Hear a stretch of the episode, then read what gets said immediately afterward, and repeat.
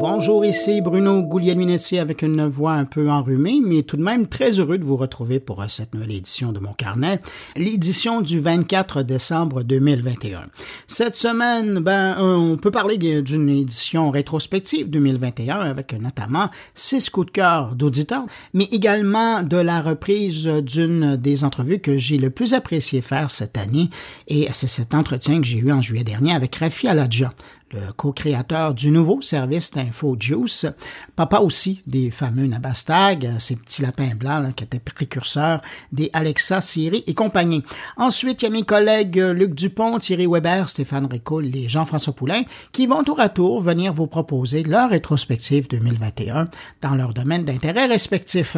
Alors voilà pour le programme et avant tout ça, ben, on va aller quand même aller regarder du côté de l'information numérique de la semaine parce que ça a quand même bougé. Et puis avant ça, ben, vous allez me permettre de saluer cinq auditeurs de mon carnet. Cette semaine, salutations à Sévim Raffé, Patrick Tessier, Richard Céleste Trudeau, Jean Carpentier et Rogue Bérubé. À vous cinq, merci beaucoup pour votre écoute. Et puis merci à vous que je n'ai pas nommé, mais qui m'accueillez en ce moment entre vos deux oreilles. C'est vraiment très apprécié. Et à tous, je vous souhaite une bonne écoute.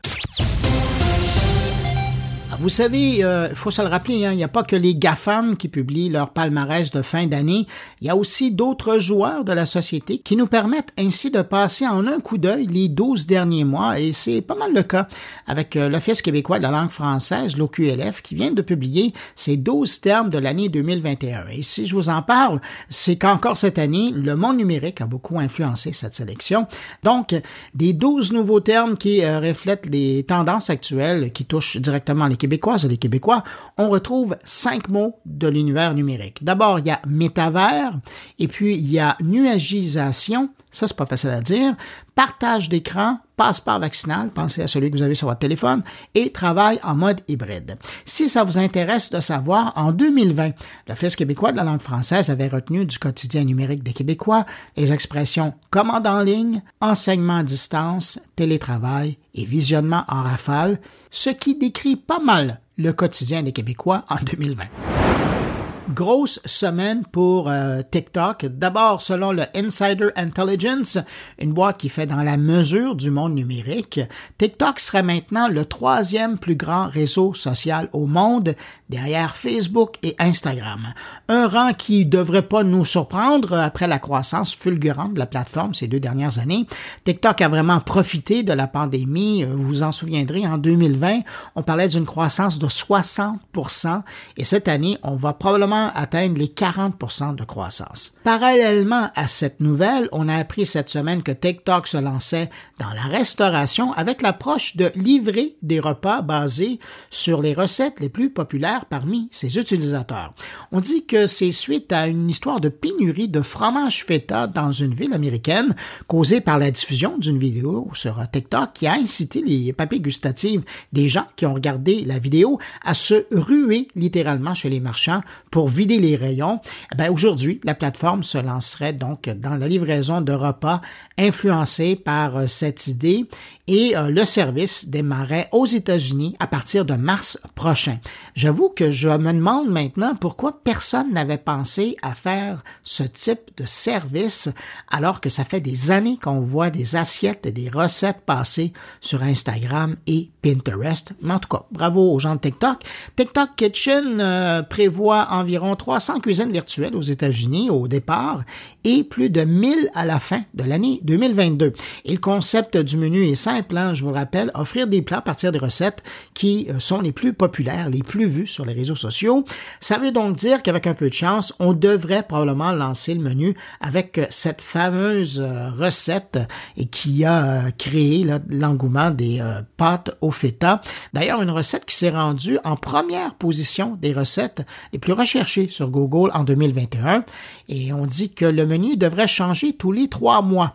Ah oui, information importante, les créateurs des recettes devraient toucher une partie des profits qui seront générés par le service TikTok Kitchen. Et puis, dernière info concernant TikTok, imaginez-vous que selon l'entreprise de sécurité et de données web Cloudflare, qui vient de publier son palmarès annuel des sites web les plus populaires au monde, eh ben, euh, Google vient de se faire détrôner de la première place euh, cette année.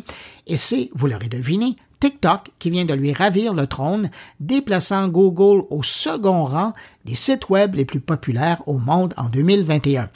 Et si ça vous intéresse de savoir, sachez que c'est Facebook qui détient la troisième place du podium. Ça fait un moment que je ne vous avais pas parlé de Starlink, le service d'Internet par satellite d'Elon Musk. Eh bien, on a des nouvelles de l'entreprise euh, par la bande, si vous voulez. C'est le site Speedtest qui a publié une analyse qui semble indiquer une certaine saturation du service, qui s'explique évidemment par l'intérêt grandissant des consommateurs envers le produit. Mais si on résume la situation, la vitesse serait en baisse pas mal partout sur la planète, mais le service demeure avantageux devant la concurrence en région éloignée ou mal desservi partout dans les marchés. Au Québec, par exemple, la vitesse moyenne de téléchargement tournerait autour de 93 mégabits par seconde, je connais bien des gens dans des zones encore mal desservies euh, par des fournisseurs d'Internet qui aimeraient avoir ce type de débit chez eux. Entre-temps, ce que ça signifie pour euh, Starlink, c'est qu'ils ont besoin d'augmenter leur réseau actuel qui compte déjà sur 1600 euh, satellites qui tournent autour de la Terre pour arriver à répondre à la demande. Sachant plus que le service va maintenant s'ouvrir à d'autres pays, et à d'autres types de services, dont la téléphonie mobile. Mais ça, j'aurai le temps d'y revenir. Alors là, évidemment, le sujet incontournable cette semaine, c'est le CES, hein, ça s'en vient. Depuis mardi, plusieurs gros noms annoncent qu'ils n'iront finalement pas à Las Vegas pour des raisons reliées au contexte sanitaire, ça se comprend. C'est le cas notamment de T-Mobile, un commanditaire principal de l'événement, dont le grand patron devait d'ailleurs prendre euh, la parole lors d'un keynote. Et puis, il y a des noms comme Lenovo, Amazon, Meta et Twitter. Mais comme je le disais dans euh, un de mes tweets cette semaine, à l'exception d'Amazon et Lenovo, la plupart de ces entreprises-là n'ont jamais été des grands exposants de l'événement. Ils sont omniprésents, certes, mais pas des kiosques incontournables qu'on cherche à visiter. Selon The Verge, depuis le 15 décembre, il y aurait eu 42 annulations d'exposants, ce qui représenterait environ 7% de la surface d'exposition. Et je vous rappelle que la surface d'exposition de CES, c'est l'équivalent d'environ 50 terrain de football américain. En fait, ça pourrait devenir plus grave pour les organisateurs du CES si on apprenait que des grands fabricants ou exposants comme Samsung, Sony, LG ou le chinois TCL, par exemple, ou encore un fabricant automobile comme GM devait annoncer son retrait de l'événement. Là, euh, nous serions probablement devant un début d'effet domino. Probablement pour assurer les milliers d'exposants et les euh, dizaines de milliers de visiteurs, le président du CES, Gary Shapiro, a publié une lettre sur LinkedIn quelques heures après ses annonces pour calmer le jeu. Euh, et je le cite, le CES 2022 aura lieu du 5 au 8 janvier à Las Vegas et numériquement dans le monde entier. Le CES est l'événement d'innovation le plus important au monde et l'innovation est plus importante que jamais. Et je poursuis, il dit plus loin, nous comprenons que certaines personnes peuvent ne pas être à l'aise d'aller au CES. Dans cet esprit, nous avons invité ceux qui ne peuvent pas se joindre à nous à Las Vegas à joindre à l'événement numériquement, offrant ainsi aux entreprises et aux présentateurs un public plus large. Mais il y aurait une autre raison pour laquelle le CES et d'autres événements devraient se poursuivre avec les précautions appropriées. Nous avons beaucoup appris de la pandémie au cours des deux dernières années en particulier sur le besoin profond des humains d'être avec d'autres personnes. Se réunir en personne nous aide à établir des relations, à découvrir et à apprendre de nouvelles choses et à mieux communiquer. Fin de la citation. La beauté du podcast, c'est que je vous raconte ça là, mais peut-être que lorsque vous écouterez mon podcast, samedi, dimanche, lundi, mardi, ben peut-être que les dés auront été jetés à nouveau et la décision des organisateurs aura changé. Chose certaine, l'annonce des grandes rédactions spécialisées américaines comme CNET, The Verge, TechCrunch, Engadget, TechRadar, Tom Guide, de ne pas envoyer leurs reporters sur place, ça, ça doit peser lourd dans la balance et, ça, ils le font pour les mêmes raisons sanitaires. Après tout, euh, les 2100 exposants qui euh, sont là, ben, ils sont là pour présenter leurs produits aux acheteurs, mais également à la presse spécialisée qui, elle, fait le relais vers les consommateurs et les gens qui s'intéressent à l'électronique, au numérique. Alors, j'ai bien hâte de voir comment tout ça va se terminer, mais pour le moment, de mon côté, ma valise est faite et je suis toujours en attente de mon départ pour Las Vegas. Et je termine ce bref survol de l'actualité euh, numérique de la semaine en vous parlant d'une lecture que j'ai faite dans The Verge qui euh, réfère à une enquête faite par les gens de Insider au sujet de la plateforme OnlyFans. Une plateforme qui, je vous le rappelle, hein, se targue de permettre aux fans d'être plus près de leur idole, de leur personnalité publique préférée et probablement dans certains cas de leur fantasme. Bref, l'idée derrière la plateforme d'OnlyFans, c'est de faciliter le contact entre une personnalité et ses fans.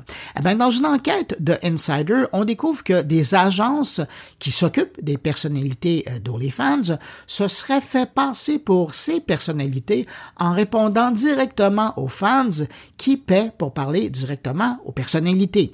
Ce serait le cas notamment de l'agence Unruly, une boîte qui offre officiellement de faire le tri dans les communications qui sont envoyées aux personnalités par leurs fans, que ce soit euh, des messages ou des propositions qui leur sont envoyés donc par les clients d'OnlyFans. Euh, mais ce qu'on découvre, c'est que des employés de cette agence ne faisaient pas que le tri du courrier, mais que certains auraient été obligés de répondre à la place des personnalités et donc de jouer le jeu avec leurs abonnés. Donc, imaginez un peu la scène, des fans qui paient 20, 30, 40, des fois 50 dollars par mois pour avoir accès à leur vedette en ligne, et puis au bout du compte, ben, c'est avec un employé d'une agence qu'ils échangent et pas leur vedette préférée. C'est un peu troublant. Alors, nous voici arrivés à la partie rétrospective numérique. Ça va être comme ça jusqu'à la fin de l'édition. Donc, une rétrospective numérique de 2021. Je vous donne le micro. Je vous avais invité la semaine dernière à me faire part de vos faits saillants, votre coup de cœur tech pour l'année, euh, que ce soit un appareil, une application euh, ou un service en ligne. Je l'ai fait aussi euh, en ligne sur les réseaux sociaux. Et voici six réponses que j'ai retenues. Et merci aux gens qui ont accepté mon invitation. Bonjour Sylvain. Eh, bonjour Bruno. Eh, moi, mon coup de cœur cette année, là, moi je fais beaucoup de numérique en éducation, je suis enseignant. Puis mon coup de cœur cette année, c'est le site internet canva.com. Pour vrai, c'est un game changer là, pour les enseignants parce que eux offrent une version gratuite pour les enseignants qui permet de faire de, super belles infographies, des PDF d'allure professionnelle. Puis maintenant, il y a un éditeur de vidéo qui est inclus à l'intérieur. On peut partager avec nos élèves euh, pour faire du collaboratif avec nos élèves. Puis tout ça se fait gratuitement pour les enseignants, puis même pour les personnes qui sont pas enseignantes, puis qui payent même pas l'abonnement. Euh, ça vaut la peine là, parce que c'est c'est franchement une coche au-dessus des publishers de ce monde-là. Donc, euh, ça, c'est un outil en ligne. Est-ce qu'il une application sur votre téléphone ou euh, un appareil que vous avez aimé aussi? Ben, en fait, appareil, euh, sincèrement, ben, je pourrais dire, là, Apple, je travaille sur, sur un iPad là, pour enseigner aussi. Puis je trouve vraiment que Apple, avec leur iOS 15, là, ils ont vraiment, ben, ils sont tout seuls dans le marché des, des tablettes. on s'entend, il n'y a plus personne d'autre. Mais sincèrement, là, ça commence à être vraiment intéressant. Le multitâche est vraiment intéressant. Alors qu'on était très limité avant. Euh, puis je trouve que Apple, ils font des pas de géant là-dessus aussi. Moi, c'est un gros coup de cœur tant qu'à y être, là, je vous écoutais tout à l'heure, puis tantôt, euh, il y avait la question est-ce qu'il y avait une application? Je regardais mon téléphone, puis j'ai vu l'application Pocket que moi j'ai découvert dans la dernière année, qui est ah! vraiment super utile. Ben, comment vous l'utilisez, vous? Ben, moi, je l'utilise vraiment là, quand je, suis en train de prendre mon café du matin, là, puis que je vois des textes que j'ai pas nécessairement tout le temps de lire ou pendant la journée ben je me je m'en sers comme marque-page pour liste d'attente de, de vidéos ou d'articles que je veux lire plus tard à tête reposée. Là. Donc quand je vois des choses passer, là, au lieu de passer par les enregistrements sur un Facebook ou euh, Twitter, là, on, se perd hein, dans nos fils, puis il y a tellement de réseaux, ben je les enregistre sur Pocket, puis euh, après ça je peux les regarder. J'aime beaucoup la fonctionnalité aussi. Là, moi j'aime beaucoup lire sur mon ordinateur mais la fonctionnalité pour enlever tout ce qui est publicité, mise en page, puis voir le texte, par exemple, la presse. Là. On enlève toutes les publicités, toute la mise en page, puis on se ramasse avec un texte qui est beaucoup plus épuré, beaucoup plus facile à lire. Euh, donc, euh, j'utilise à la fois l'application et l'extension Chrome pour être capable de synchroniser mes choses, puis regarder ça à tête repose. À l'époque, aviez-vous utilisé Evernote? Non, j'avais pas utilisé Evernote. Euh, j'étais pas là. ma découverte de la dernière année, Pocket, j'aime beaucoup. Ah ben écoutez, c'est une bonne nouvelle. Ben dans le fond, Pocket, c'est un peu l'évolution ou euh, le descendant de Evernote. Je trouve que Pocket est justement aujourd'hui beaucoup plus euh, adapté à la réalité des différentes plateformes. Ben vous, vous faites bien de le mentionner parce que justement, de temps en temps, c'est des ben, des vieilles. C'est c'est pas des solutions récentes qui arrivent, mais quand on les découvre, ça change notre consommation puis notre utilisation de l'information en ligne. C'est une, euh, une excellente suggestion. Merci Sylvain d'en avoir parlé. Plaisir. Bonjour Marie-Ève. Bonjour. De votre côté, qu'est-ce que c'est? Est-ce que c'est une application, un appareil, euh, un service? C'est une application qui est aussi un service en fait parce que en fait moi je suis une maman de deux enfants dans un CPE et euh, j'ai découvert avec euh, la pandémie l'application Hop Hop qui nous permet, dans le fond, de dire au CPE, ben, je m'en viens chercher mon enfant. Et euh, l'application calcule la, la, position avec le GPS et on peut indiquer si on est à pied, en voiture, en vélo. Et il va calculer la, le, temps auquel on va arriver au CPE. Donc, notre enfant, quand on arrive, est prêt. Alors, quand il fait moins 40 en hiver, on arrive, notre enfant est déjà prêt, il est habillé avec son sac, il nous attend. On fait juste comme arriver, il sort et on peut repartir. Donc, on rentre plus dans le CPE grâce, c'est à cause du COVID. Et c'est une application fantastique. Franchement, toutes les écoles, toutes les écoles devraient aussi utiliser ça. Moi, je vois l'école derrière chez moi qui a clairement pas une application comme ça, puis les parents attendent des 20-25 minutes dehors, leur enfant qui se prépare. Donc, je pense que c'est quelque chose que toutes les écoles et toutes les CPE, garderies devraient connaître. Ben, on espère que ça va faire des petits, sans faire de jeu de mots. Merci. Bonjour Christophe. Bonjour Bruno. Euh, alors moi j'ai découvert un équipement cette année qui s'appelle euh, Just Boom. Enfin le, nom de la marque c'est Just, Just Boom, euh, qui permet de rendre en fait un équipement audio audio hi-fi connectable. Donc on peut utiliser Spotify, rendre l'équipement connectable pour envoyer par exemple du son depuis son iPad vers vers son équipement et, euh, et s'affranchir aussi euh, bah, du logiciel qui serait euh, qui serait propriétaire par un, constructeur type Sony ou, autre. Et ça m'a permis de recycler en fait un, un, vieux Raspberry Pi qui traînait dans un dans un tiroir et de, de pouvoir facilement envoyer de la musique sur mes enceintes sans avoir à brancher des câbles partout dans, dans, dans l'appartement. Just Boom, c'est à la fois un récepteur et un émetteur? Alors, c'est exactement, c'est en fait un récepteur en termes de, de, euh, de, cast, la, fonction un peu de cast, comme on peut voir ça sur euh, Google, euh, Google Chromecast. Donc, on envoie le son sur ce boîtier et c'est ce boîtier qui se connecte à Internet et qui envoie le son sur les enceintes via le via l'ampli en fait connecté aux enceintes. Donc ça m'a permis de, de, de, facilement connecter un équipement hi qui n'était pas du tout connectable, qui était entre guillemets de l'ancien monde, mais qui était par contre plus fidèle en reproduction sonore, au, lieu d'utiliser un ampli home cinéma ou un ampli connecté qui, euh, qui a des fois beaucoup de, beaucoup de fonctionnalités, mais euh, qui n'a pas la bonne qualité de son que je, que je recherchais. Bonjour Daniel. J'ai ajouté une application hier qui s'appelle Tracker Detector. Je pense que c'est fait par Apple. C'est parce que moi j'ai un téléphone Android. Puis euh, je voyais qu'il y a un fléau avec le vol de voitures au Canada. Puis les, euh, les tags, les euh, AirTags d'Apple. Puis là maintenant avec cette application-là sous Android, on peut savoir s'il y a un AirTag qui nous suit, qui est inconnu. Fait que je peux pas dire que c'est l'application de l'année, mais c'est ce que j'ai fait récemment. Bonjour Delphinus. Oui, euh, moi je dirais que c'est la fonction Samsung Dex. C'est sur les euh, appareils Samsung. Euh, je l'avais découvert sur mon Samsung S9, mais j'ai renouvelé mon appareil. J'ai un Samsung S21. Puis c'est très pratique parce qu'il y a un logiciel d'exploitation comparable un peu à Windows dans le téléphone qui nous permet de, de, de, de brancher notre téléphone à un, moniteur ou pour, pour qu'il agisse comme un ordinateur. Donc ça, ça développe la, polyvalence du téléphone. Puis je trouve ça fabuleux. Ben, je dire, qu'est-ce que ça vous permet de faire que ça vous permettait pas auparavant? Ben, moi, exemple, euh, j'ai, je travaille sur la route, j'ai des clients. Souvent, je ne veux pas trimballer un laptop avec moi. Alors, j'ai juste à apporter mon adaptateur que j'ai acheté chez Best Buy, puis je branche mon téléphone à n'importe quel moniteur quand j'arrive chez un client ou, que je travaille à mon espace de coworking. Puis, euh, mon téléphone me sert d'ordinateur. Donc, euh, avec la fonction Samsung Dex. Avez-vous l'impression que ça va faire, que ça va avoir un, sachant que ça existe puis que vous l'utilisez, avez-vous l'impression que ça va avoir un impact sur l'achat potentiel d'un ordinateur, puisque là maintenant vous pouvez utiliser votre Samsung euh, directement comme ordinateur? Ben, c'est drôle que vous me demandez ça. Quand je, me suis procuré mon nouveau S21, même la vendeuse ne savait pas que la fonction existait sur les Samsung. Puis c'est moi qui l'en ai informé. Puis euh, souvent, quand je rencontre des gens, puis je leur dis, hey, t'as un Samsung, c'est plus haut qu'un S9. Puis là, je leur montre la fonction, ils sont extrêmement surpris que leur téléphone peut, euh, peut euh, comme un peu remplacer un ordinateur. Donc c'est, en vrai, c'est méconnu. On dirait qu'il manque de promotion. Je sais pas si c'est quelque chose qui va être développé dans le futur, mais en tout cas, je, je vois qu'il y a une méconnaissance de la fonction, en tout cas. Bon, ben, si un jour je vois que les ventes d'ordinateurs sont moins fortes à Laval, je vais le savoir. Ça vient d'où cette histoire-là? Merci beaucoup d'avoir pris le temps puis d'avoir accepté mon invitation de venir euh, partager comme ça euh, votre coup de cœur. Parfait, merci énormément et bonne fête, joyeuse fête à vous aussi. Merci.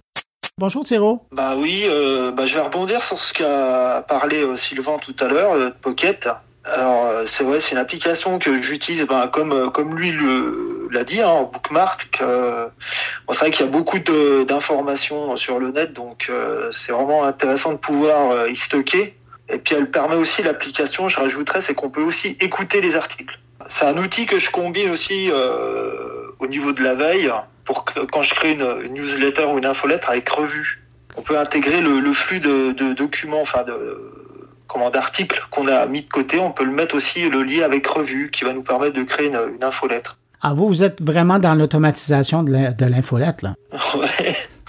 Eh ben, je vous souhaite euh, de bonnes fêtes de fin d'année. Pareillement. Ben, merci à vous. Bonjour Bernard. Oui, bonjour. Euh, bonjour euh, non, mais je, je, viens un petit peu comme un, comme on dit, un cheveu sur la soupe sur, la question que tu poses parce que je me suis pas encore vraiment posé la question sur 2021. C'est vrai que c'est un petit peu la, tradition euh, en fin d'année de, se remémorer tout ce qui a pu se faire en matière de technologie, tout ce qui a pu se dire, les, promesses, les fausses promesses, etc., etc. Comme ça, euh, un peu, un, peu en improvisant, j'ai pas véritablement de j'ai pas été frappé en fait hein, par, des, par des, propositions nouvelles ou, des, services en rupture. On s'aperçoit quand même qu'on tourne un petit peu en rond. Euh, on a des améliorations, des améliorations sur des applications. Je parle principalement des applications parce que c'est quand même quelque chose qu'on a euh, souvent sur son mobile euh, et ce qu'on utilise régulièrement. On revient toujours à peu près au même type de services et d'applications. Elles évoluent par les mises à jour, par tout ce que l'on connaît. On voit très bien ce qu'on utilise tous au quotidien. Euh, donc j'ai pas été frappé. Non, moi ce qui m'a plus intéressé cette année, en fait, c'est euh, aussi sur des technologies et, des technologies de, de pointe, c'est un petit peu euh, sur un sujet un peu différent. Là je vais parler de technologie, je vais parler d'énergie en l'occurrence. C'est même un sujet qui est très à la mode aujourd'hui. Ce sont les, les, avancées que je trouve même assez spectaculaires en matière de technologie sur les travaux sur l'énergie nucléaire. Et, et, ça m'a intéressé de suivre un petit peu ces, ces, ces travaux-là parce que c'est vrai qu'on était dans une actualité compliquée, l'actualité de la pandémie et de tous les travaux là aussi scientifiques qui ont tourné autour du, vaccin, mais, il s'est passé quand même pas mal d'autres choses. Et notamment, euh, quand je parle du nucléaire, euh, je, parle de, des travaux sur la, fusion, euh, qui est quand même une, promesse notable. Et on s'aperçoit quand même que dans pas mal de pays, il y a plutôt eu des, bonnes nouvelles. Bon, on n'est pas encore arrivé au point au point qu'on attend tous, c'est-à-dire être capable de produire plus d'énergie qu'on ne consomme. Et on voit à, quel point ces travaux-là sont importants pour bien sûr tous les secteurs industriels, notamment bien sûr celui du numérique, mais, pas que.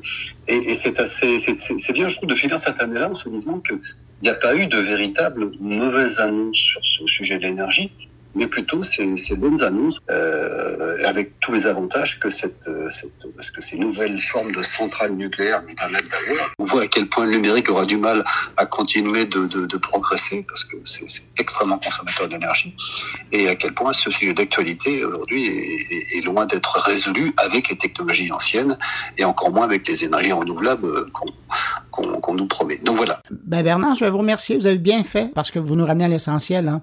Sans énergie, toute cette technologie euh, serait difficile à faire, euh, à utiliser. Ben, bientôt et bonne fin d'année à tous.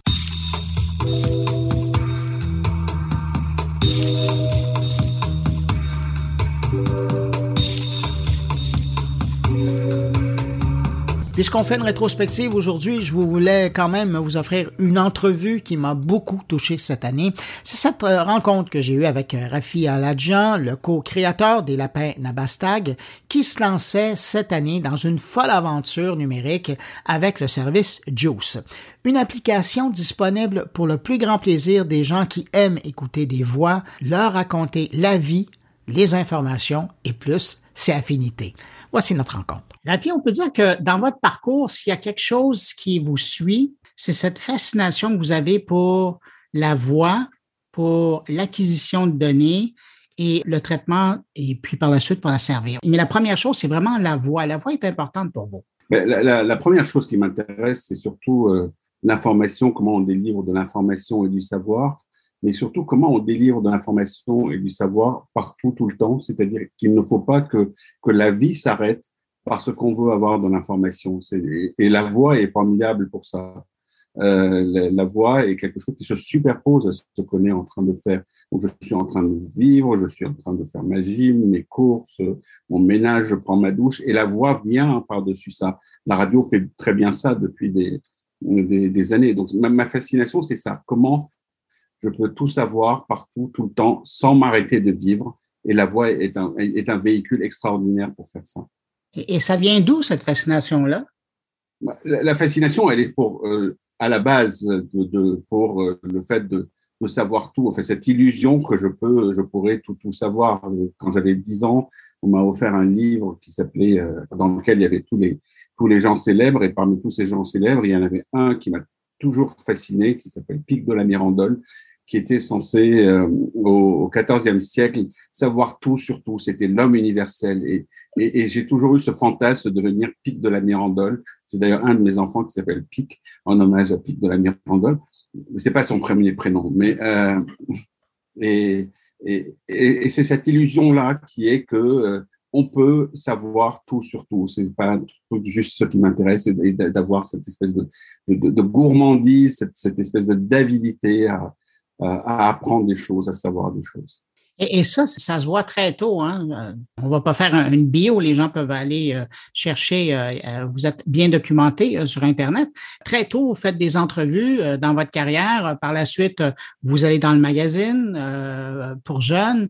Puis évidemment, il y a tout le volet numérique qui est important pour vous. Vous avez commencé à l'époque du Minitel. Par la suite, j'allais dire, un des lieux importants de votre carrière, c'est la co-invention bon, du Nabastag, qui est encore là un outil qui est arrivé, mais bien trop en avant de son temps et c'est probablement pour ça qu'il a eu le succès qu'il a eu. Mais euh, le Nabastag, moi, je, veux absolument vous entendre parler là-dessus. L'idée, votre idée à vous, parce que vous êtes co-inventeur, mais votre idée à vous, c'était encore justement d'arriver à, permettre aux gens de, poursuivre leur vie tout en s'informant par une interface qui était sympathique.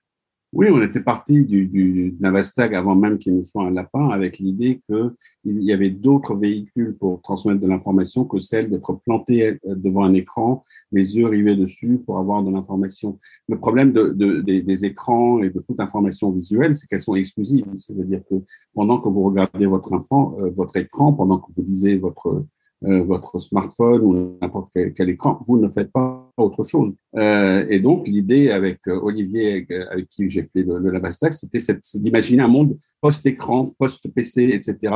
Donc, on s'est dit, on va faire un device qui n'a pas d'écran. Bon, après, il se trouve que le device qui n'avait pas d'écran était un lapin, mais c'était ça l'idée. C'était, je, je, je vis ma vie, je suis libre, je peux faire tout ce que je veux. Et dans le fond, il y a quelque chose qui me parle, qui me, qui me dit ce qu'il y a à savoir, ce qu'il faut que je sache ici et maintenant.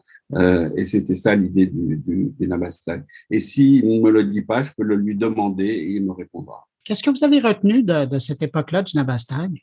Que dans la vie, il faut faire des lapins. Ben, surtout quand, non mais, mais, je plaisante à peine. C'est-à-dire que de toute façon, quand, vous êtes euh, une jeune start-up de deux personnes et demie en France, vous avez intérêt à faire des lapins plutôt que des, euh, des, objets en forme de cylindre noir et moche, comme Amazon a fait plus tard, euh, parce que vous avez besoin de, frapper les esprits. C'est quand vous, vous introduisez une innovation radicale à laquelle les gens ne sont pas habitués, surtout à une époque où on était encore dans le pur PC, c'était avant même les, smartphones, vous avez besoin de faire quelque chose qui, frappe les esprits. Et le fait d'avoir décidé de faire un lapin, ça a permis de frapper les esprits. Si à l'époque on avait fait juste un petit objet moche, quand bien même il aurait toutes les fonctionnalités de notre Nabastag, il n'aurait pas été euh, remarquable. Donc, faites des lapins. Enfin, surtout si vous êtes une start-up, si vous êtes, soyez remarquable, mais au sens premier de remarquable, c'est-à-dire faites un objet qui se remarque, un objet qui, qui, qui, qui, casse la baraque, qui casse les codes. Déjà le fait même de l'avoir appelé Nabastag, c'est-à-dire d'avoir décidé que l'objet porterait un nom en arménien. On aurait pu l'appeler, je sais pas, iRabbit ou e-robot ou, ou whatever, mais, mais on a décidé, on s'est dit, on va lui donner un nom à coucher dehors et il va s'appeler Nabastag parce que personne ne parle arménien. Non, puis tout le monde s'est posé la question comment ça se prononce? Oui, et, et, ça faisait partie du jeu, c'est-à-dire que c'est que c'était euh, une façon de, de, de, se faire remarquer, c'est-à-dire que ça fait partie du rite initiatique. C'est-à-dire il y avait ceux qui savaient dire Nabastag et ils en étaient, euh, et ceux qui savaient pas dire Nabastag et ils étaient ringards. C'était c'était euh, c'était ça qui était le truc. C'était valorisant pour ceux qui savaient le dire. Euh, je, vous amène un petit peu plus loin. Il y a eu euh, une époque, euh, après le Nabastag, où vous avez travaillé sur une plateforme, ben, vous avez travaillé, vous l'avez créée, qui était Sense. Et ça, encore là, c'est une fascination pour aller chercher, pour collecter des données de la vie quotidienne. Alors, encore là, on, vous voit en train d'essayer de permettre aux gens d'acquérir de l'information sans nécessairement s'en préoccuper. Oui, Sense, c'était un peu l'étape d'après euh, parce que bon, avec l'ambassade, on avait démarré l'Internet des objets, et donc le euh, euh, Sense et Mother, c'était une façon de, de, de, de, banaliser ce truc, c'est-à-dire de faire un Internet des objets de tous les jours, un truc qui, qui est scalable, qui se banalise, euh, etc. Donc de faire des, des, des, capteurs qui peuvent se réutiliser selon mes, mes besoins de la vie de, de tous les jours. Euh, l'idée même de l'appeler Mother, d'ailleurs, qui était une allusion à Big Brother, etc., mais c'était l'idée de, de, faire un Little Brother, c'est-à-dire un, un, un, une espèce de collecte de données bienveillant parce que c'est moi qui la décide. Ce n'est pas, c'est pas d'autres qui mettent des capteurs ou des, des choses pour l'observer, mais c'est moi qui ai des capteurs pour décider de mesurer si le chat est en train de manger, euh, si je me suis brossé les dents, etc. C'est-à-dire que c'est moi, c'est moi qui mesure ce que je veux savoir parce que parfois il est utile de savoir comment on se, comporte. Donc il y avait ce truc-là, c'était une façon de, produire mes propres données, de digérer mes propres données, d'interpréter mes, mes, mes, propres données. C'était, ça l'idée de derrière Sense, d'où le nom d'ailleurs. C'était, de, donner du sens à, à, à, ces actions de la vie de tous les jours. Mais avez-vous l'impression que pour une bonne partie de votre carrière, vous avez devancé de plusieurs années la parade et que vous avez toujours été avant votre temps? Ben, moi, je n'ai pas du tout l'impression d'être avant mon temps. Je, je, je, suis mon, mon, mon instinct, c'est-à-dire mon, mon, interprétation des signaux que je reçois, c'est-à-dire mon interprétation de, de, de, ce qui est en train de savoir et, et de, de, se passer, et, et, et, je suis ce qui me paraît euh, inéluctable ou, ou étant dans le sens de, de l'histoire. Par exemple, en 94, j'ai créé la toute première boîte d'Internet en France, qui, à l'époque, dans un pays qui était le pays du Minitel roi, etc., parce qu'il me semblait que c'était une période d'empowerment et que euh, après le PC, il fallait donner aux gens la, la capacité de, de, non seulement de produire sur leur PC, mais aussi de diffuser ce qu'ils faisaient sur, sur, leur PC. Après, que ça arrive tôt ou tard, peu importe. Euh, D'abord, c'est assez exaltant d'être le premier homme sur la Lune. Donc, c'est en soi, c'est le meilleur des plaisirs qui soient. Euh, et, et, et, ça vaut toutes les fortunes du monde. C'est-à-dire, en gros, euh, j'aurais rêvé, rêvé être Gutenberg, qui, qui par ailleurs est un type qui a complètement raté sa vie, parce que Gutenberg n'a pas fini milliardaire, ni Steve Jobs d'ailleurs qui n'a pas fini milliardaire. Donc, donc, cette exaltation de se dire, c'est le truc à faire, c'est dans le sens de l'histoire et, d'arriver et, et d'inventer les trucs, c'est vraiment ce que vous pouvez faire de mieux dans votre vie. On en arrive à aujourd'hui. Vous avez décidé de vous lancer dans une nouvelle aventure. Vous avez déjà fait le compte de combien de compagnies vous avez parti? Euh, une fois je l'ai faite, c'est plus de 20. Maintenant, j'ai perdu, perdu le, le, le, film et c'est plus de 20. Alors, donc, j'en reviens à, à Juice, qui est, qui est, le nouveau service que vous lancez, qui, lui, je trouve, arrive vraiment là, à point nommé dans une époque où on est comme vous l'aviez vu venir il y a longtemps, mais on est dans une époque où la voix vient de retrouver sa place. Euh, on est bombardé euh, un peu partout là, par euh, plein d'interfaces qui nous proposent d'accéder avec la voix. Et donc, vous, vous arrivez avec un outil qui nous permet de savoir, d'être informé. Je reviens à cette notion que vous disiez au, tout début de l'entrevue, par un outil qui permet de connecter sur les différents points d'intérêt pour nous et de nous livrer cette information au, au, quotidien. C'est un peu ça, Juice? Oui, Juice, c'est ça.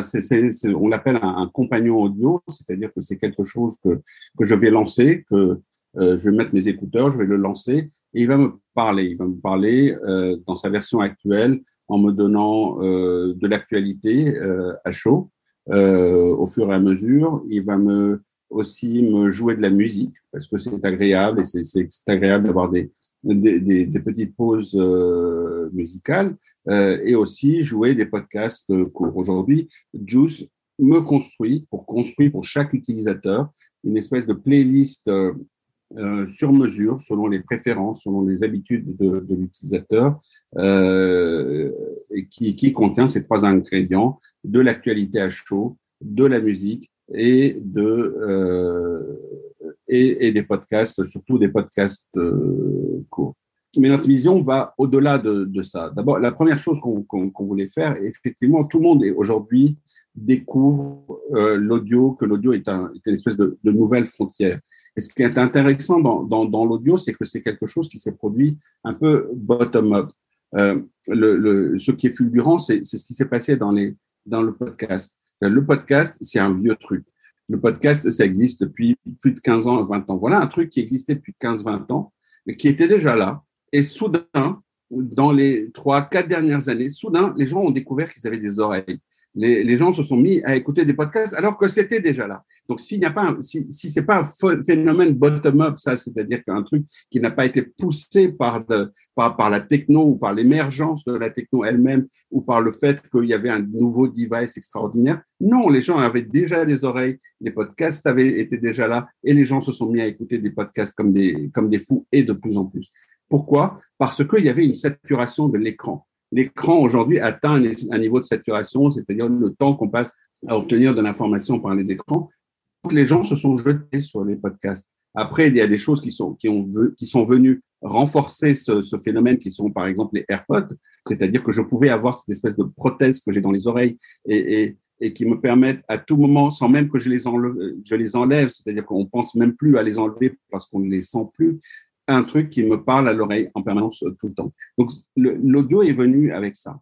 Donc, on, il est, il est aujourd'hui inéluctable que l'audio est, est la nouvelle frontière, mais on s'est dit, l'audio aujourd'hui, notamment par le podcast, et, et c'est un peu peut-être désobligeant de dire ça à quelqu'un qui fait du podcast, c'est qu'on est encore à une version qui ressemble quand même à, à ce qu'on faisait avec un Walkman. C'est-à-dire qu'aujourd'hui, un podcast ou tous les contenus qu'on trouve sur l'audio, c'est l'équivalent d'un d'un programme qui a été pré-programmé, pré-enregistré et que les gens vont mettre sur leur device et écouter.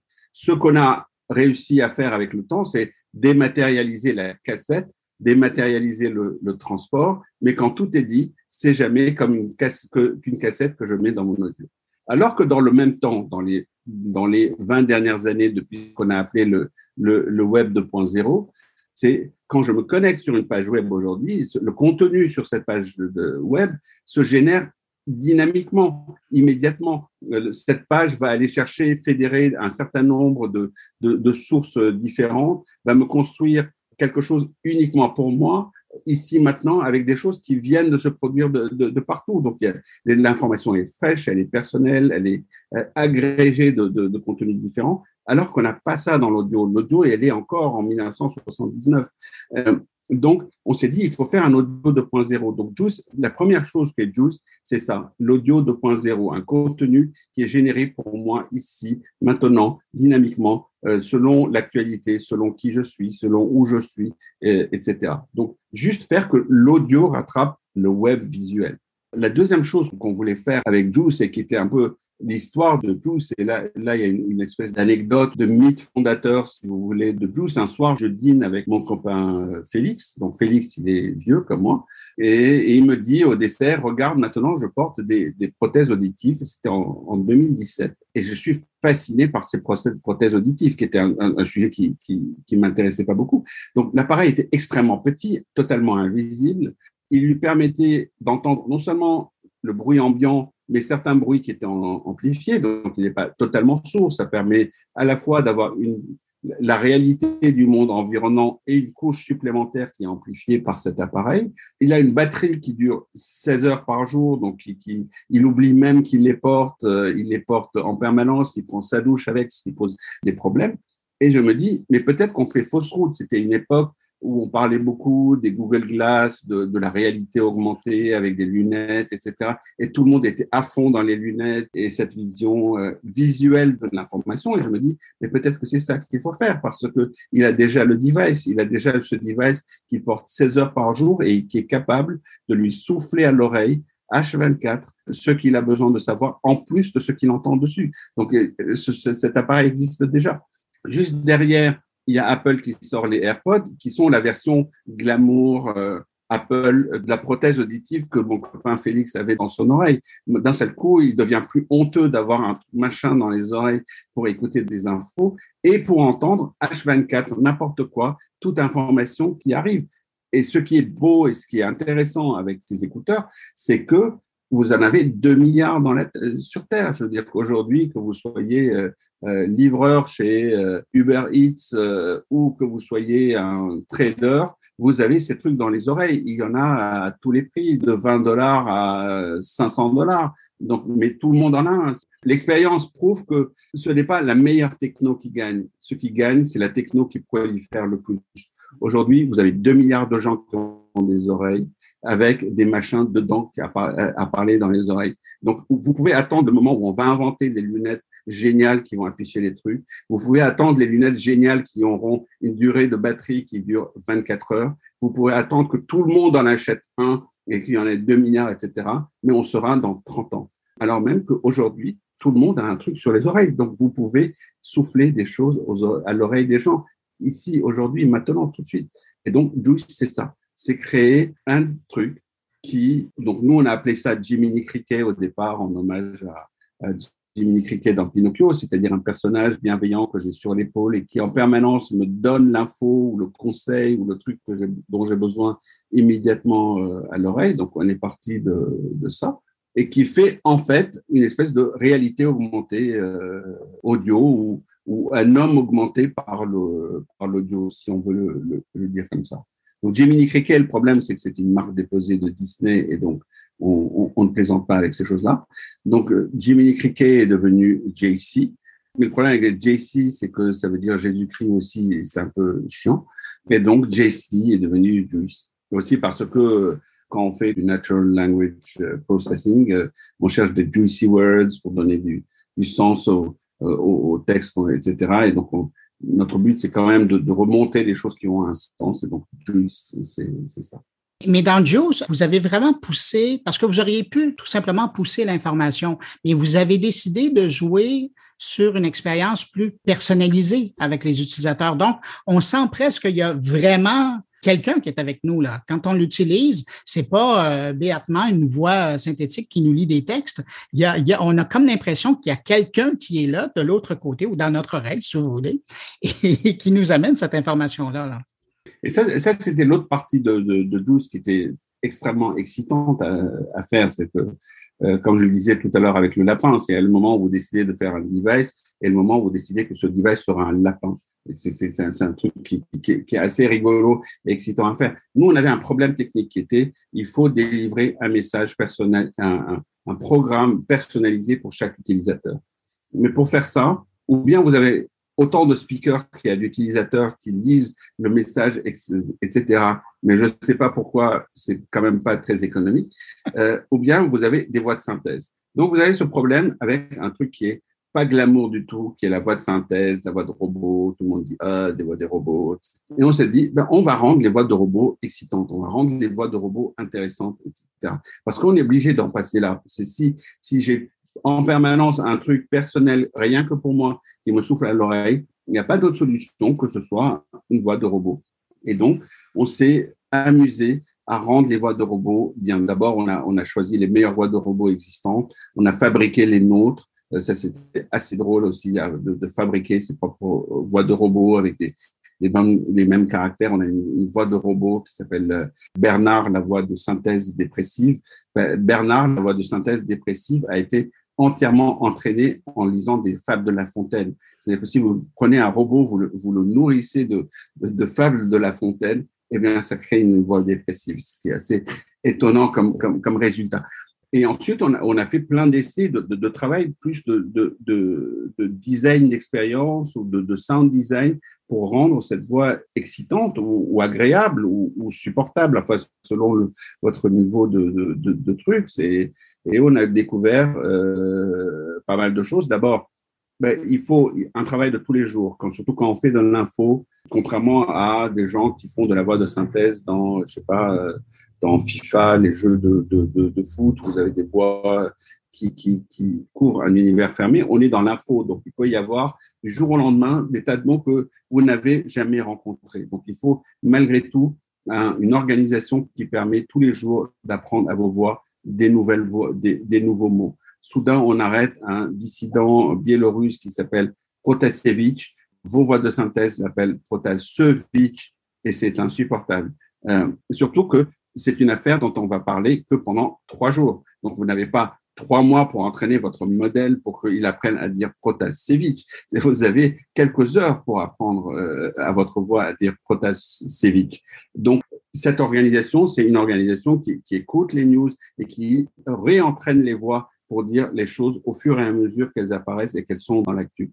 La deuxième chose, c'est comment on vous fait oublier que c'est des voix de synthèse. Il y a, on a découvert plusieurs trucs. Quand vous mettez un fond sur une voix de synthèse, que ce soit de la musique façon CNN, un truc, un truc euh, breaking news, euh, ça donne l'impression, ça vous crée une espèce de, contexte culturel tel que, que vous avez l'impression que, que c'est quelque chose de familier et donc que c'est une vraie personne. Ou un truc qui était beaucoup plus marrant, c'est si vous mettez un, un bruit de hall de gare, de foule derrière une voix de synthèse, vous avez l'impression que c'est une vraie personne parce que vous avez l'impression qu'elle est dans l'espace, qu'elle est dans mhm. un univers physique et donc qu'elle est forcément physique et que vous oubliez que en fait c'est un, une voix de synthèse.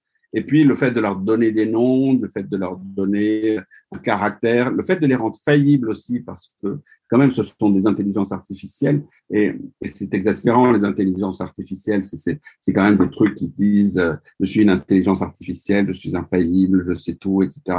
C'est quand même un peu humiliant pour nous qui sommes des humains. Donc, on a inculqué nos, nos faiblesses humaines à nos voix de synthèse. Elles doutent, elles sont pas faillibles. Notre monsieur météo parfois doute de ce qu'il dit et parfois ce qu'il dit est faux parce que c'est comme ça et parce qu'il faut faire descendre les voies de synthèse sur Terre et pas nous monter vers le ciel des, des voies de synthèse. Et vous avez été sensible à l'expérience jusqu'à aussi être attentif aux accents, notamment l'accent québécois.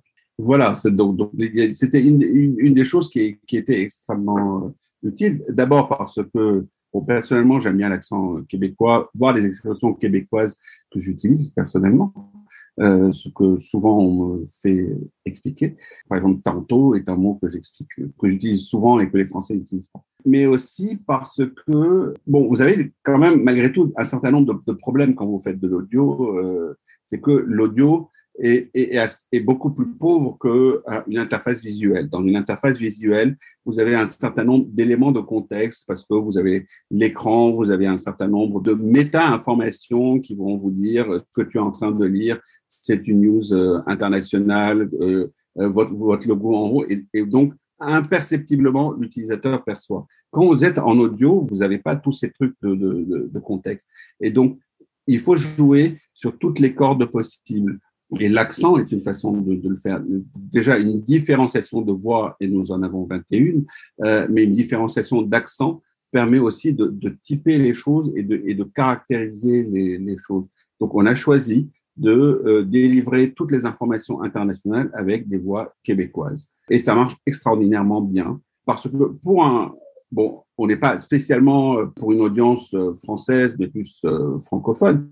Malgré tout, il y a beaucoup plus de Français qu'autre chose. Et que pour un Français, le fait d'avoir des nouvelles internationales avec une voix québécoise rajoute un, je ne sais quoi, une, une internationalité, euh, un, au-delà du, petit truc, du petit monde euh, franco-français euh, à l'information. Et ça marche extraordinairement bien.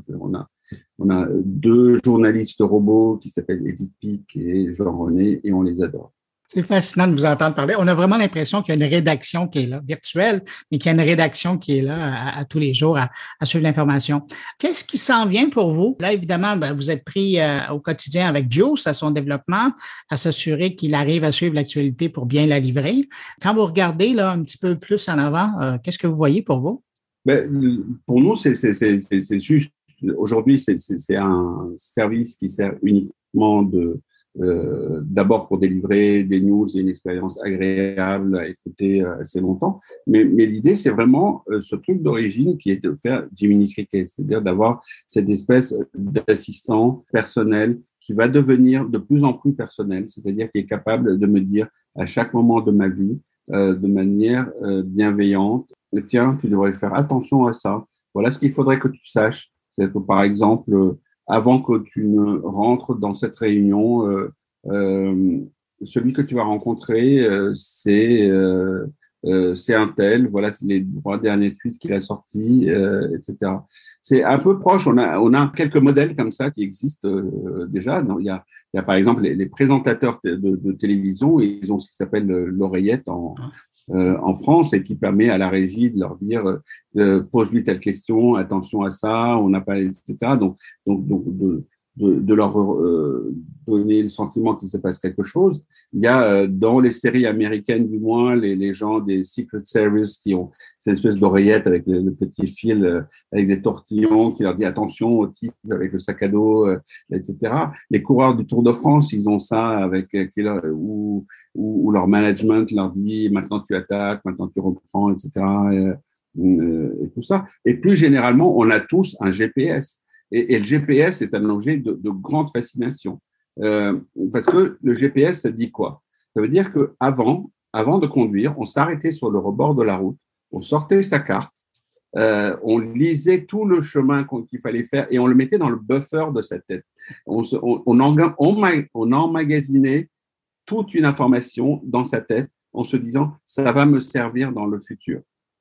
Et ensuite, on reprenait sa route, on se mettait à, à vivre, c'est-à-dire à, à, conduire, et on se disait euh, qu'est-ce qu'il fallait que je fasse ici, maintenant, et qu'est-ce qu'il fallait que je sache?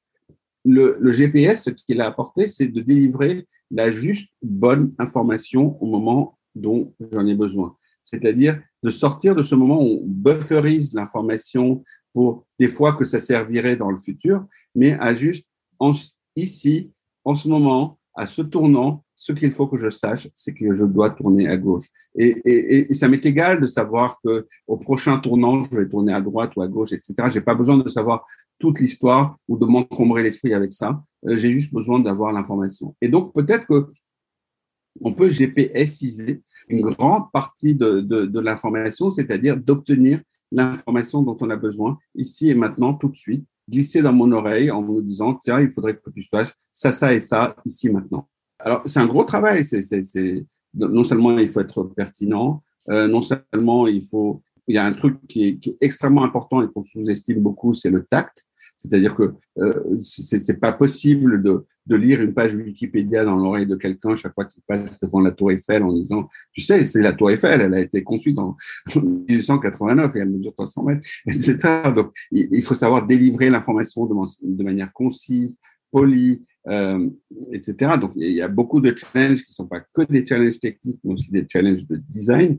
Et ça, c'est passionnant. C'est-à-dire qu'on imagine, on voit bien quelqu'un qui est ça, qui a, qui a juste un, une espèce de, petit, une pincée de complément d'information à tout moment de sa vie qui lui permet d'enrichir sa, sa, sa, relation sans qu'il ait besoin de sortir son smartphone en disant ah qu'est-ce qu'il faut que je sache ici maintenant euh, tout de suite? Je vous écoute, puis j'ai l'impression qu'on va avoir euh, Juice dans nos oreilles pendant longtemps. Je vous le souhaite. Rafi Aladjan, cofondateur de Juice et de nombreuses autres inventions et services. Merci d'avoir pris le temps de nous parler aujourd'hui. Merci, Bruno.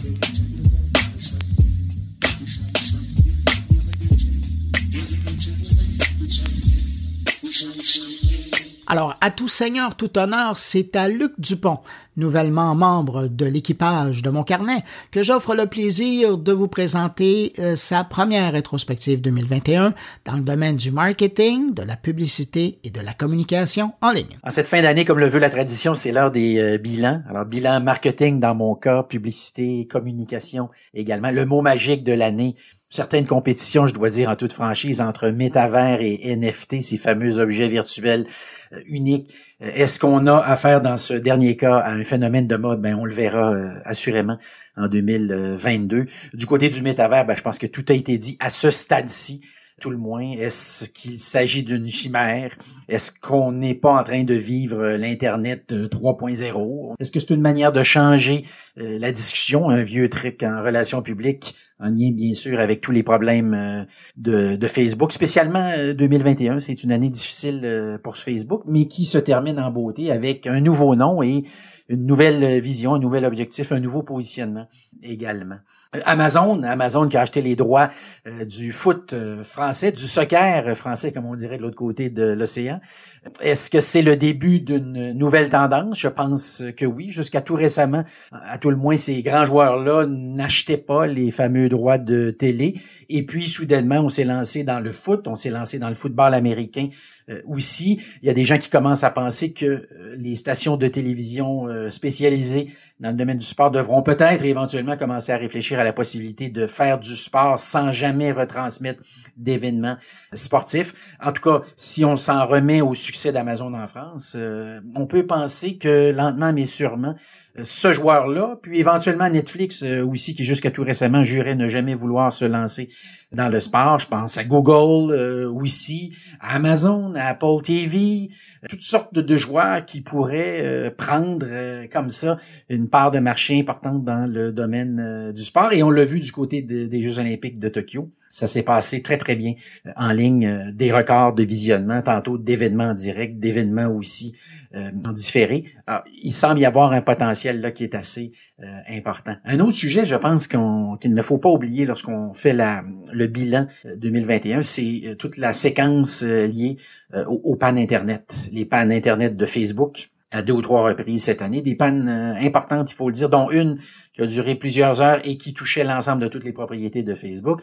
Je pense à AWS euh, également, l'info le, nuagique d'Amazon, qui en fin d'année, à un moment critique, le moment durant lequel normalement on vend euh, en ligne massivement euh, pour les raisons que l'on devine bien, cadeau de Noël, cadeau de fin d'année. Euh, on tente aussi de bénéficier de certains certains rabais, certaines promotions. Alors cette, ces pannes-là, euh, à répétition, tôt ou tard vont amener les grands joueurs à réfléchir là-dessus. Déjà, il y a des gens qui pensent que on ne pourra plus jamais travailler en tant qu'entreprise importante avec une seule de ces entreprises-là. Je pense à Amazon, je pense à Google, je pense aussi à Microsoft qui est très très présente dans le secteur de l'info Est-ce qu'il faudra pas éventuellement signer avec deux, trois joueurs, s'assurer également que chacun de ces joueurs-là puisse fonctionner avec le joueur du euh, voisin? Et en fin d'année, ben, on a constaté en bourse euh, à, New York, le Nasdaq plus précisément, on a lancé une première entreprise qui permet de faire ce genre de travail-là, alors de faire communiquer en d'autres mots, les euh, l'info euh, nuagique, le cloud, pour employer l'expression consacrée du côté de nos amis anglophones. autre défi, puisqu'on parlait des, des, limites ou des pannes Internet, évoquer ce sujet-là, c'est aussi parler de la cybersécurité. Alors, dans un contexte communicationnel, marketing, euh, publicité, euh, on me dit que c'est devenu pour euh, beaucoup de grandes entreprises spécialisées dans le secteur des relations publiques le dossier numéro un qui permet d'amener de l'eau au moulin, en d'autres mots, de faire beaucoup, beaucoup de, de fric. Alors, il y a des gens qui pensent que 2022 pourrait peut-être donner lieu à la première attaque de cybersécurité de grande importance, euh, une banque, une institution financière, un gouvernement. Ben, vous me direz que déjà ça s'est passé à quelques reprises.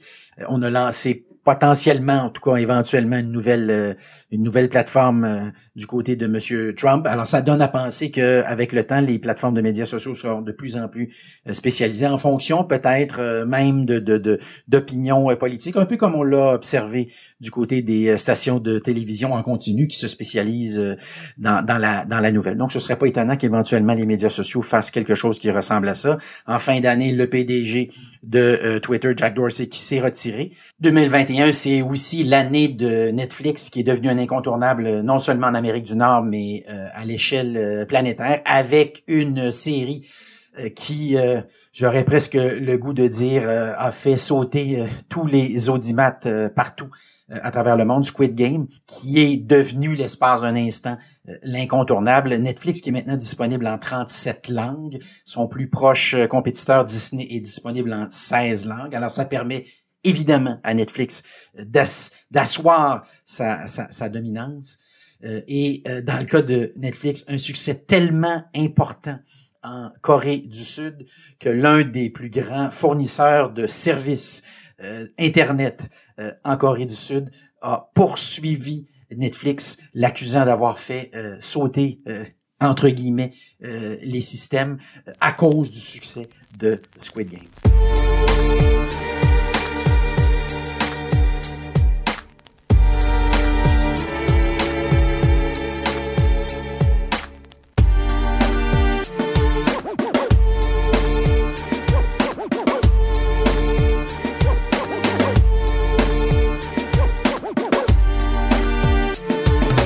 En Suisse maintenant retrouver mon ami Thierry Weber qui nous a préparé sa rétrospective en trois points du 2021 numérique. Bonjour Bruno, bonjour les auditeurs de mon carnet. Oui, un numéro spécial euh, puisque je vais me plier à l'exercice que nous propose Bruno ici de ben, faire une courte rétrospective en trois points pour euh, essayer de tenter de résumer 2021. Alors pour faire très court, je, j'ai trois points effectivement, mais je ne vais pas m'éterniser dessus les deux premiers. Le premier, c'est la confirmation que la visioconférence, que les appels à distance, que la hum, webcam, l'écran, le micro, euh, les discussions interposées font maintenant partie intégrante des outils à un tel point que on a même pu constater pour certains une espèce de ras-le-bol, justement, que euh, l'usage de ces outils en lieu et place de rencontres physiques en présentiel, au bureau ou, dans des salles de conférence. Euh, donc c'est assez fou de savoir que c'est effectivement une pandémie qui nous a maintenant amené à avoir euh, ces réflexes comme naturels, comme par exemple passer un coup de fil pour utiliser le téléphone. Deuxième point, c'est eh bien un effet de mode, euh, je suis très très prudent le citant, je serai peut-être pas le seul dans cet épisode à parler des métavers, oui. Euh, le mot est lâché, mais je vais faire très court parce que moi j'y crois pas vraiment, on n'est pas prêt. Euh, plusieurs se plaisent à dire que eh bien, il va falloir de l'Internet sacrément bien gonflé, de la bande passante, de la puissance de calcul. Donc on va peut-être un petit peu se calmer aussi sur ce domaine, parce que peut-être qu'on est tout simplement pas prêt. Mais enfin, ça fait du bien de voir que euh, on songe déjà à d'autres univers, à d'autres outils pour euh, simplement, eh bien, euh, converser, se rencontrer, échanger. Troisième point, eh bien, c'est un petit peu pour parler de la Suisse. Et eh oui, forcément. 2021 pour moi est synonyme de podcast, mais surtout de live ou de live stream, si je peux, si je puis me permettre d'utiliser effectivement ce terme ici, puisque après plus de 200 200, oula, 293, 293 épisodes quasiment journaliers. Voilà, on a, on a fait le compte dernièrement avec ma collègue Victoria Marchand. On a donné vie il y a bientôt deux ans à ce rendez-vous euh, quotidien euh, qui réunit les professionnels de la publicité, de la communication, du marketing, des médias. Et c'est complètement fou euh, ce qui s'est passé puisque euh, voilà, ça, ça a généré des centaines de rencontres, euh, là où beaucoup me disent qu'effectivement avec cette pandémie, c'est de plus en plus difficile d'avoir ce vent frais que de rencontrer de, nouvelles personnes. Un peu à l'image d'ailleurs de notre hôte, hein, Bruno, puisqu'il invite plein de, personnes à répondre à son micro. je trouve ce format vraiment excellent et surtout générateur de, de, belles rencontres. Alors je vais faire un petit peu mon intéressant pour parler de chiffres, puisque ce live qui se tient tous les jours de, 13h à 13h30 euh, ici en Suisse, euh, du lundi au vendredi, eh bien, est aussi disponible en podcast euh, audio et aussi en relecture sur, sur les chaînes comme YouTube. Et j'avais envie de sortir quelques chiffres pour vous parler de, de ce phénomène qui se passe avec ce qu'on a créé, puisque on s'est créé une audience euh, sur YouTube, par exemple, l'écoute est plus masculine et plus jeune, puisqu'on est à 59,4% d'hommes, et euh, c'est euh, principalement effectivement les, les 18-24 ans qui nous regardent à hauteur de 25%. et plus on va dans l'âge, et plus ça descend autour des 20%. Euh, sur Encore, qui est la plateforme qu'on utilise, c'est les femmes qui sont majoritaires euh, à l'écoute justement des podcasts audio. 77, 60, 77% justement euh, sont, majoritairement des, des, femmes qui nous écoutent. Et là, pour le coup, c'est aussi amusant puisque c'est principalement les 40-60 ans, à hauteur de 48% qui, qui consomment ce contenu en écoute en podcast euh, audio. Côté géolocalisation, euh, pas de surprise, elle est à hauteur de 77-77% audience suisse. Mais surprise, alors je ne sais pas si c'est parce que j'en parle ici, euh, on est à hauteur de 24% sur les États-Unis. Donc j'imagine qu'il y a beaucoup de francophones qui s'intéressent à la communication aux médias suisses et on a presque 10% sur le côté français. Voilà, c'était juste pour euh, euh, ben, vous résumer très très très rapidement moi ce qui m'a marqué en 2021 en matière euh, de, technologie, d'outils, d'usage de, de, tous les jours. Et puis surtout arriver à, un constat, à une sorte de conclusion.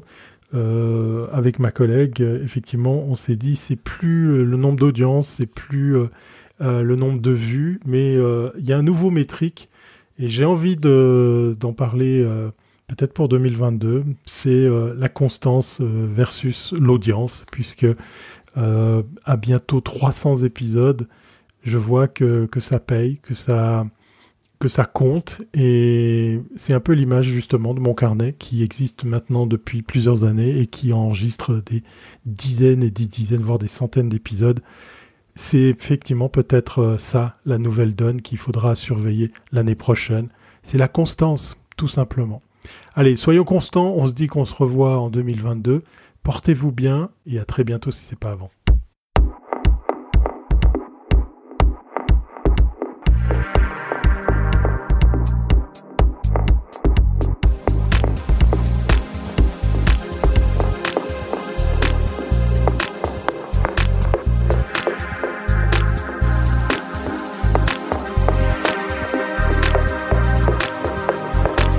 Autour maintenant de Stéphane Ricoul, mon économiste en chef maison. Je blague, mais vous serez d'accord quand même avec moi pour dire qu'au fil des ans, il a su faire un vrai bon boulot pour nous décortiquer les enjeux économiques du monde numérique et pas que. Hein?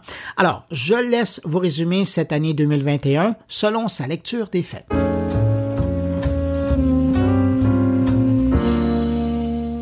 24 décembre, c'est Noël et je vous en souhaite un très joyeux entouré de neuf de vos proches.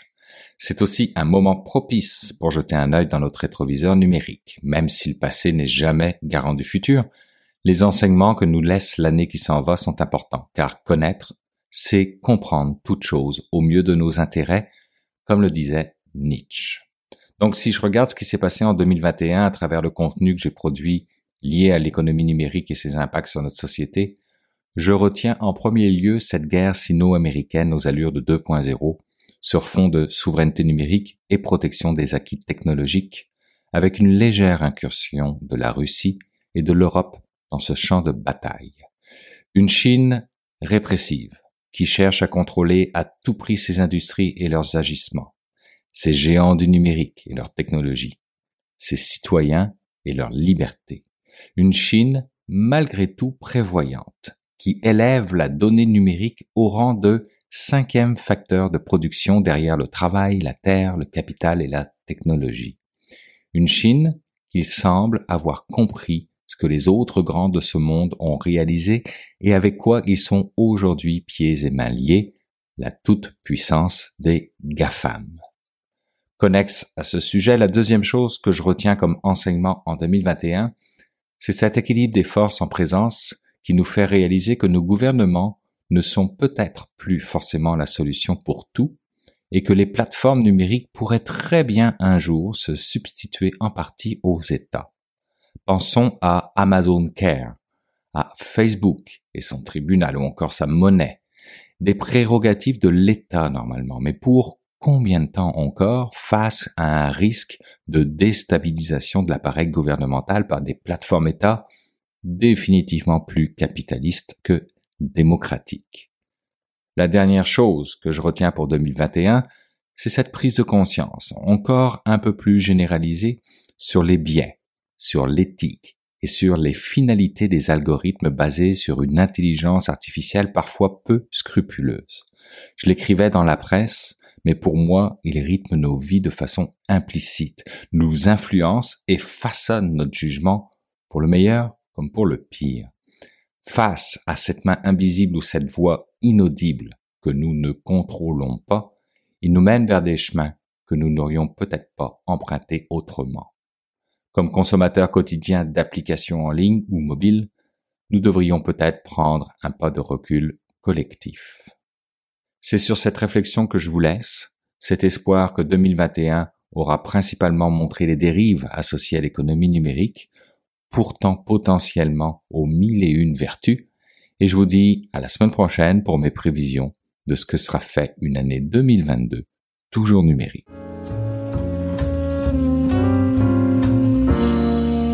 Ben, c'est maintenant le temps, comme dans toutes les éditions de mon carnet, d'aller faire un tour du côté de chez mon ami Jean-François Poulin pour parler UX. Salut Jean-François. Bonjour Bruno. Jean-François, contrairement à ce qu'on fait d'habitude euh, et que tu nous proposes des rencontres avec des gens de l'industrie euh, du UX ou des gens qui ont travaillé avec le UX dans, leur vie, dans leur domaine, euh, cette fois, moi, je t'ai demandé cette semaine de faire une rétrospective de 2021 pour voir comment toi, tu voyais le UX. Alors, c'est toi qui vas être mon invité et tu as choisi trois domaines particuliers que tu voulais toucher. Mais avant de parler de ces sujets-là, quand je repense à toute la série d'entrevues que tu as fait et toutes les conversations qu'on a eues euh, dans mon carnet.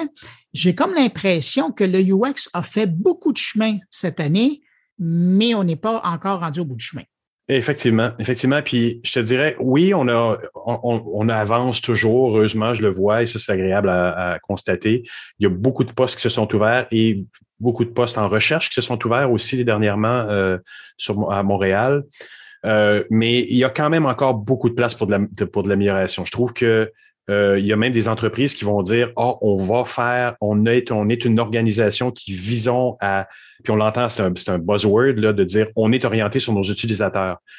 Ce qui a quand même pas encore nécessairement un lien qui se crée avec leur propre département UX ou CX qu'ils ont à l'interne, alors que la solution, elle, elle est beaucoup là. Ce sont les départements qui sont ceux qui peuvent poser des questions au niveau horizontal dans l'entreprise, mais qui sont pas nécessairement sollicités dans ces démarches de transformation numérique vers les utilisateurs. Alors que ça semble naturel pour moi, en tout cas qui est là-dedans, c'est pas toujours l'équation le, le, directe de dire on va faire venir les gens qui savent déjà investiguer et parler auprès de nos utilisateurs. Ça reste encore il y a encore une petite mythologie de on connaît nos utilisateurs, on sait ce qu'ils veulent. Euh, oui, mais donc, ce, pas-là, il n'est pas encore complètement franchi. J'attends toujours que, que, que cette évangélisation-là apparaisse chez tout le monde. Là. Euh, Jean-François, premier sujet que tu voulais aborder, euh, c'est la crypto-monnaie. Je pense que c'est un bon exemple. Quand on dit euh, que le chemin n'est pas encore tout fait, la crypto-monnaie, elle est là. Les gens savent qu'elle est là, mais son approche puis son utilisation, et on passe, c'est encore quelque chose de très rébarbatif. Là. Oui, puis tu sais, l'année passée, à la même époque, on, faisait le, on faisait le même exercice de rétrospective, puis on se disait que souvent, dans la technologie, à un moment donné, il y a des, il y a des nouvelles technologies qui arrivent, on, lance très, très, euh, très amenés par la technologie avant de valider, avant de voir avec les utilisateurs. Je pense que tout, tout, ce qui est crypto-monnaie, NFT et autres sont tout à fait dans ce phénomène-là. On va chercher des gens qui font, doivent faire un effort cognitif pour se connecter à cette idée-là de d'acheter, de, de se rassurer ou de prendre un risque en fait parce que on y va sans filet quand on investit de l'argent dans les crypto-monnaies ou dans les NFT. Euh, on, se retrouve face à des interfaces très réverbatives, très difficiles à utiliser, sans garantie, des fois aussi avec des boutons qui vont te dire je soumets, mais tu sais pas si c'est parti, tu sais pas si l'équation, si la, la, transaction a eu lieu. Euh, déjà que les interfaces bancaires sont pas toujours évidentes à utiliser, là on est une coche un petit peu plus nébuleux, puis on est dans un domaine qui fait pas un gros gros effort encore. le US commence à s'intégrer là comme ailleurs, mais tu sais, on le sent. Euh, il y, a, des domaines dans la technologie, toi et moi, on le sent qu'il y a, il y a quelque chose qui n'a pas encore complètement accroché auprès des utilisateurs lambda. Là, que, euh, là on sent que c'est générationnel un peu, euh, mais on ne sent pas qu'ils ont atteint un niveau de maturité qui fait que c'est utilisé par tous. Pour moi, c'est un problème de UX quand je vois ça. Ouais, mais c'est intéressant de voir des joueurs comme PayPal qui euh, décident de, de, l'intégrer à même son offre, euh, mais au passage qui complexifie son application pour essayer d'arriver à, à, joindre cette clientèle-là. Puis de l'autre côté, on voit des gros joueurs comme Visa qui euh, commencent à faire des tentatives. Alors, s'il y a, s'il y a un joueur du grand public qui a su rendre les interfaces plus simples et, l'expérience du, client plus simple, c'est bien une, compagnie, je ne veux pas faire de publicité pour Visa, hein, mais c'est bien des cartes de crédit, que ce soit l'une ou l'autre. autre sujet euh, qui t'a marqué en 2021, c'est le, le prototypage rapide. Je, je, trouve, oui, qu'il a pris de plus en plus de place. Peut-être pas encore autant que je le désirais, mais bon, c'est toujours un marché en évolution, comme je le disais tout à l'heure. Mais d'être capable de prototyper rapidement, de, de, plutôt que de créer des éléphants blancs de wireframe qui ont été faits pendant un mois ou deux, puis après ça arriver en production, on va se permettre plus rapidement de venir tester avec nos utilisateurs, même s'il s'agit d'utilisation de prototypes en papier. J'ai vu, euh, c'était euh, euh, IDEO qui avait fait ça à un moment donné où il présentait à des jeunes une fausse interface d'un téléphone mobile et c'était leur face qui était derrière qui faisait semblant que c'était un vidéo. C'est du prototypage aussi. Là. Quand on se permet de faire ça, on a évité d'inclure des gens qui font du vidéo, de la programmation et autres. Et tu te rappelles, j'ai parlé aussi avec euh, Marcio Lebovitch dernièrement, qui était un Montréalais, qui a passé plusieurs années à Montréal, mais qui est retourné au Brésil et qui travaille pour une très grande compagnie qui font de l'image de, marque, mais qui font aussi beaucoup de UX, beaucoup de prototypage. Et eux le poussent dans une direction un peu différente, mais je trouvais ça très intéressant aussi, qui vont faire du prototypage euh, programmé littéralement. Fait qu'ils vont faire des choses très rapides, programmés avec des, ils ont littéralement des programmeurs dans leurs, dans leurs, équipes de conception, mais ils font des choses qui sont jetables. Et ça aussi, c'est un facteur super important à considérer. C'est ce qu'on va faire en une semaine ou deux, là, on peut le jeter. Et on doit le jeter si on considère que c'est pas le produit qu'on cherchait. On peut se permettre de recommencer. Et c'est ça qui va faire que notre projet va vraiment avoir des dents dans notre, euh, dans notre marché après, c'est qu'on va s'être permis cet exercice-là, ce qui est très rare encore, mais qui, je trouve, prend un peu de, un peu de, un peu de l'avant dans, l'année, dans l'année qui vient de, de ça prend un petit peu de l'avant dans l'année qui vient de passer. Euh, s'il y a quelque chose qui est euh, trans-industrie, c'est euh, probablement le problème de la main-d'œuvre. Et quand on parle du domaine de l'informatique, quand on parle du domaine du numérique, particulièrement du développement, de l'analyse, la programmation aussi, la réflexion, la production, on, voit ici et là des, des demandes, des carences dans le domaine. Et le marché du UX n'est pas étranger non plus à ça. Non, absolument. Puis je te dirais que dans les deux derniers trimestres, j'ai senti des ressources, des gens proches de moi se faire solliciter par des compagnies américaines ou étrangères avec des postes euh, qui, qui ont euh, euh, des, des, salaires correspondant à un marché américain souvent. Et même ici au Québec, on l'a senti où les compagnies en région je ne vais pas mettre Québec comme étant une région, mais je veux dire, au niveau du marché, on, sait bien que les salaires technologiques à Québec sont un petit peu en bas de ce qui peuvent être à Montréal, et Montréal est un peu en dessous de New York et Los Angeles. Donc, ce phénomène-là rejoint toutes les compagnies qui peuvent être ici. Donc, de comprendre et d'avoir l'honnêteté en tant que compagnie de dire, mes clients sont à Montréal ou mes clients sont à New York, mais ben, je vais payer même mes employés qui sont ici, si même ils sont basés en Gaspésie avec un salaire qui vaut ce que je ce que j'ai moi. Et j'ai vu ce shift-là dans les, les, postes en UX dans les deux derniers trimestres, voire un peu dans la dernière année, où les gens ont commencé à égaliser et n'ont pas le choix. Ils n'ont pas le choix parce qu'à à, à, ressources égales ou à personnes égales, il y en a qui vont, euh, qui sont basés à Québec, vont très, très bien pouvoir maintenant soumettre leur nom sur des jobs à Montréal ou à New York et avoir l'emploi sans problème. Mais c'est ça qui est intéressant, c'est que dépendamment de quel point de vue on se place, euh, si on est un employeur, évidemment, ça fait mal parce que les ressources s'en vont à et, les ressources demeurent au Québec, mais le travail s'en va à l'extérieur. Mais à l'inverse, pour euh, tous les professionnels du monde du UX, mais aussi pour les programmeurs, les analystes, ben, euh, les développeurs, tous ces gens-là, enfin sont reconnus et n'ont pas besoin de, de, de s'expatrier pour faire un travail à la hauteur de leur qualité. ça, Absolument. Mais c'est vraiment de quel côté on se place du problème. Là? Il y a une compagnie euh, québécoise de Gaspésie dont le président est à Montréal pour le développement des affaires, mais lui a dit depuis longtemps et même pré-pandémie, travaillez de où vous voulez au Québec, je vais je vais vous donner des salaires qui sont équivalents à ceux de Montréal, qui était déjà très précurseur. Lui, il n'a pas réinventé la roue, il l'a littéralement créé avant la pandémie. Et, donc, ses employés sont à Chandler, euh, sont à Percé, et ils peuvent travailler là-bas avec des salaires de Montréal. Ça change une vie. Là. Donc, il y a, cette transparence-là qui va devoir s'installer, euh, qui n'a pas le choix. On n'a pas le choix, en fait, parce que de toute façon, ça va être New York ou Los Angeles qui vont nous voler des ressources. T'imagines un salaire américain en Gaspésie. Le bonheur. oh. Jean-François, merci beaucoup d'avoir pris le temps. Écoute, euh, c'est Noël. J'en profite pour te souhaiter euh, un joyeux Noël. Et puis, euh, on se retrouve la semaine prochaine. La semaine prochaine, tu as accepté gentiment de mon invitation. Et là, on va regarder un petit peu en 2022 ce qui s'en vient. c'est intéressant, toi qui suis le domaine. On va jouer un peu avec, tu vas sortir ta boule de cristal, puis on va regarder un petit peu les mois à venir. Tu le sais, j'aime la science-fiction. Salut, puis euh, passe Noël. Bye bye. Ben voilà, c'est ainsi que se termine cette édition rétrospective 2021 de mon carnet. J'espère que vous avez apprécié. Merci aux gens qui ont accepté mon invitation de nous soumettre comme ça leur coup de cœur de 2021. Merci à Luc Dupont, merci à Thierry Weber, merci Stéphane Rico et puis merci Jean-François Poulain. Quant à vous qui m'écoutez encore entre vos deux oreilles, merci d'avoir été là aussi jusqu'à la fin. C'est beaucoup de merci, hein, mais c'est vraiment sincère parce que ça me touche chaque semaine de voir comment vous êtes nombreux à être là jusqu'à la fin d'ailleurs. On se retrouve la semaine prochaine pour euh, la dernière édition de mon carnet 2021 et puis on en profitera pour regarder un peu vers euh, ce que nous prépare 2022 avec des gens qui euh, s'intéressent à différents sujets, évidemment reliés au numérique. Entre-temps, je vous dis au revoir et puis surtout, portez-vous bien.